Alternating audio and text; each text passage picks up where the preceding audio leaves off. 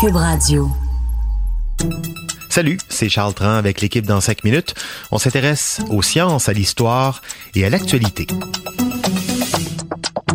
Aujourd'hui, on parle d'intelligence artificielle et de vos données personnelles. We still need to make it so that American companies can innovate in those areas, or else we're going to fall behind Chinese competitors um, and others around the world who have different regimes? Vous reconnaissez sans doute Mark Zuckerberg devant le Sénat américain. C'était au printemps dernier. Il voulait faire peur aux sénateurs avec la Chine. Il disait que c'est pas juste. En Chine, la concurrence peut utiliser les données de tout le monde, que ça leur permet d'innover, que ça leur donne une longueur d'avance en intelligence artificielle aux Chinois et que ça brime l'innovation, ça ici, les règles trop sévères sur la vie privée.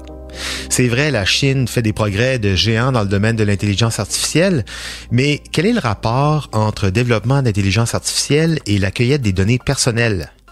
Et ces lois qui protègent notre vie privée ici, est-ce que c'est vraiment un frein à l'innovation dans le domaine de l'intelligence artificielle?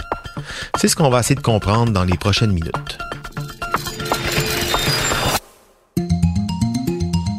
Oui, en Chine, les entreprises et le gouvernement collectent à peu près toutes les données qu'ils veulent sur leurs citoyens dans un but de, faire des sous, mais aussi pour surveiller la population. Oui, c'est vrai, plus on a de données, plus c'est facile de développer des algorithmes en intelligence artificielle. Parce que nos données personnelles, pour eux, c'est un peu du pétrole. Plus ils en extraient des gens, plus on peut les croiser, les associer, les mettre en opposition, les raffiner en somme, et avec ça, ben, ils peuvent élaborer des outils puissants, des algorithmes, ce qu'on appelle l'intelligence artificielle. Et ça, ça c'est payant. Et la Chine prend beaucoup d'avance dans cette course à l'intelligence artificielle justement en raison de ces gigantesques jeux de données qu'elle a récoltés et qu'elle utilise pour développer ses technologies de commerce ou de surveillance. C'est un peu le Far West là-bas au niveau de la protection de la vie privée. Ils peuvent faire à peu près ce qu'ils veulent. Et donc, pour compétitionner la Chine, les géants des techs américains comme Facebook ou Amazon demandent plus de souplesse dans la réglementation sur l'utilisation des données privées de leurs abonnés ici. Mais c'est pas une demande facile à faire, même pour eux, ça les embête. Ça oblige, par exemple, les Américains à devoir choisir entre deux idéaux qui leur sont très chers. La protection de la vie privée ou bien la croissance économique, la domination dans un secteur aussi crucial que celui de l'intelligence artificielle. Mais il y a deux chercheurs américains qui pensent que les États-Unis ne devraient pas avoir à faire de choix, justement, entre la protection de la vie privée et le développement des outils d'intelligence artificielle. Voici ce qu'ils expliquent dans une lettre publiée par la très sérieuse revue américaine Foreign Policy. En gros, ils disent qu'on peut innover dans le secteur de l'intelligence artificielle, mais aussi dans les lois de protection de la vie privée. Il y a un gros potentiel aussi à faire évoluer ce secteur-là, qui est sous-utilisé, qui est sous-exploité, et que d'ailleurs, ça pourrait donner aux Américains un net avantage dans cette course au développement de l'intelligence artificielle. Parce que si en Chine, les grandes entreprises et le gouvernement semblent avoir les coups des franges pour collecter, analyser, croiser, filtrer les données personnelles à des fins commerciales ou de surveillance, la course n'est pas gagnée pour autant encore. D'un point de vue technique d'abord, on dit que trop de données tuent les données. En amassant tellement de données sur les gens, les entreprises chinoises sont en train de s'y noyer.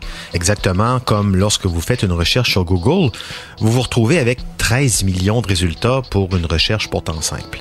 Ben, en intelligence artificielle, le même genre de scénario affecte les algorithmes. Ça les rend moins performants. Autre problème, c'est la perception.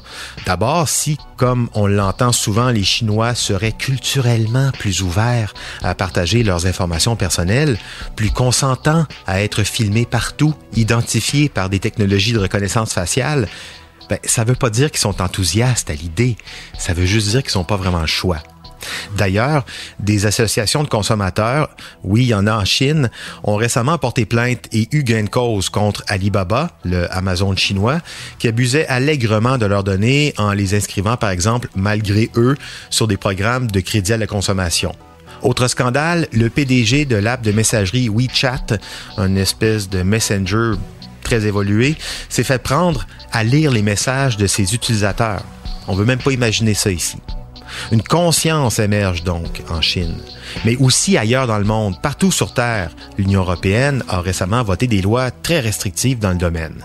Et donc, ce que disent les auteurs de cet article, c'est que ceux qui réussiront à innover sur les deux plans, autant technologiques que sur la gestion des données privées, les lois de protection, ben, c'est eux qui domineront l'industrie dans la majorité des pays, tout simplement parce qu'ils auront la confiance des utilisateurs. Le fameux contrat de confiance entre un utilisateur et celui qui lui fournit un service, ça aussi, c'est à la base du commerce. Ce que les entreprises chinoises n'ont pas du tout et ce que les entreprises américaines semblent avoir encore aujourd'hui de la misère à comprendre.